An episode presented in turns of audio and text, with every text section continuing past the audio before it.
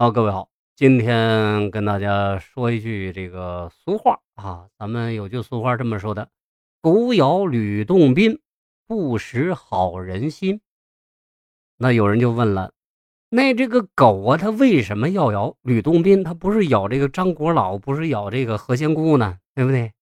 哎，今天呢，就跟大家掰扯掰扯这句话打哪来？字面意思啊，这个狗啊。这个咬吕洞宾这这条狗，它不是一般的狗。民间传说当中，认为这条狗是二郎神的哮天犬。他曾经在有一次二郎神没留神的时候，他自己就溜达到下界了，啊，成精了，祸乱人间。恰逢吕洞宾奉师傅的命令在凡间除妖，结果呢，哎呀。俩就碰一块了。那个狗毕竟是狗啊，你不管它是犬，它也是狗啊，那斗不过人呐。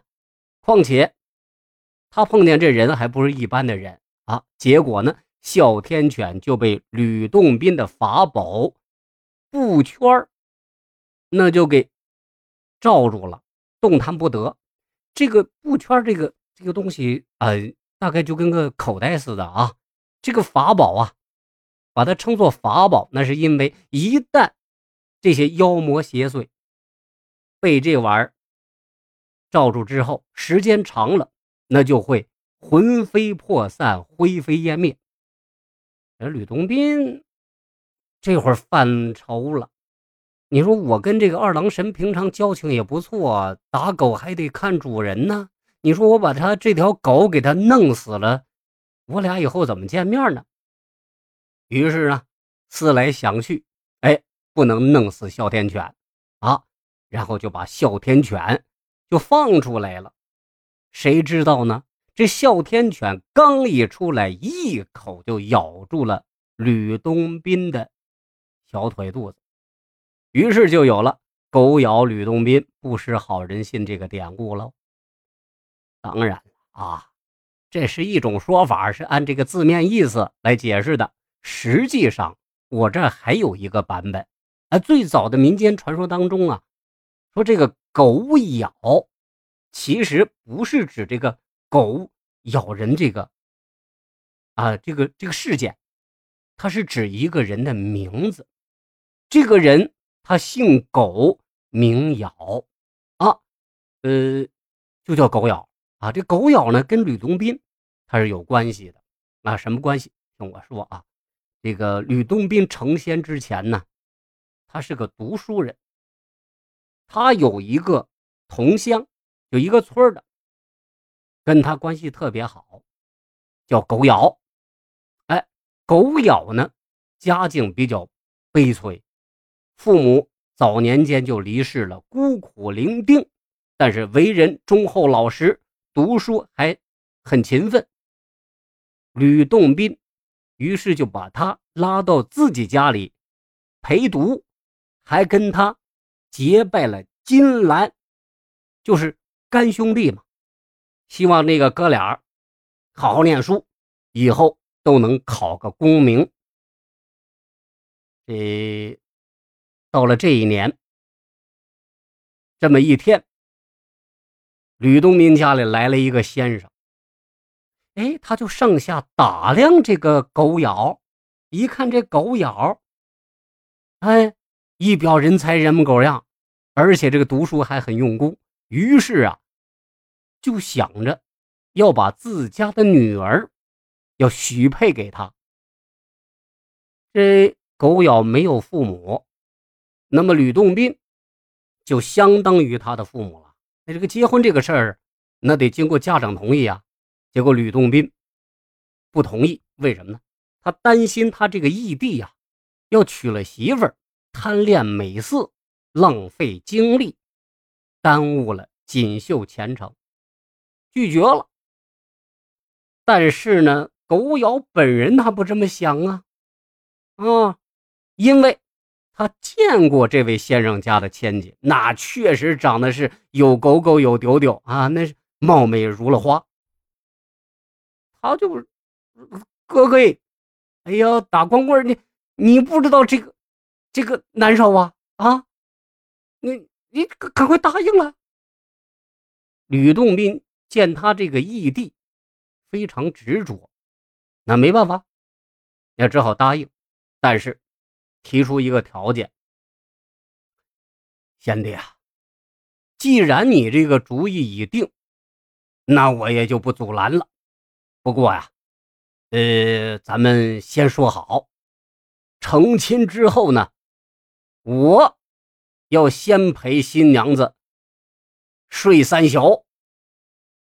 哦，狗咬一听，哎呀，脸都变了。我没想到吕洞宾呀，吕洞宾你是这样的人。但是，一想起自己这个寄人篱下，如果是不同意，不光没地儿住，俩人翻脸了，不光没地儿住，你就想结婚，你连聘礼都拿不出来啊，更不要说。办婚礼啊，请司仪啊，叫摄像啊，对不对？啊，还有那各种啊，那说的本行了。于是呢，他咬咬牙，认头了啊，就同意了。到了结婚那天，吕洞宾那是跑前跑后啊，张罗着办事儿。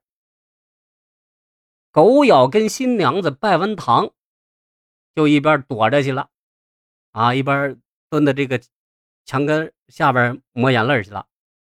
什么事儿啊？啊，我娶媳妇你入洞房。嗯，等到这个宾朋都走了，狗咬按照约定，他没敢进这洞房。啊，吕洞宾一头就扎进去了。你们想什么呢？啊，跟你们想的有有点不太一样啊。吕洞宾进了洞房，没去接新娘的盖头，自己呢坐在书桌前，点着灯看书去，一声不吭。这新娘子坐在炕边啊，顶着盖头啊，一直在等，等人来接盖头，等，你知吧？啊。实在等到后半夜，没人来，没办法了，自己就把盖头掀了。见丈夫还在读书，只能自己睡下了。第二天早上，新娘这一睁眼，新房里根本就没有丈夫的身影而且是一连三天都是这样，晚上点灯看书，早上没影啊。弄得新娘委屈都哭了，什么意思啊？嗯，难道我我不好看吗？啊，我，因为狗咬这会儿也很难受啊。他就在墙根底下挨了三天，这终于盼星星盼月亮，等到第四天头上，这才进了婚房。新娘这会儿正在那儿哭呢，见狗咬进来了，大吃一惊：“呀呵，这这换人了？嗯，不带这么玩的啊！”再一问，这么一说，狗咬一拍脑袋：“哦，感情这么回事啊！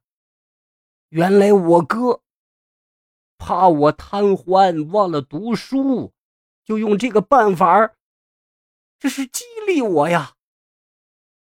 新娘也很感动，两口子都说啊：“哎，以后咱们要是发达了，咱们一定要报答洞宾哥哥。”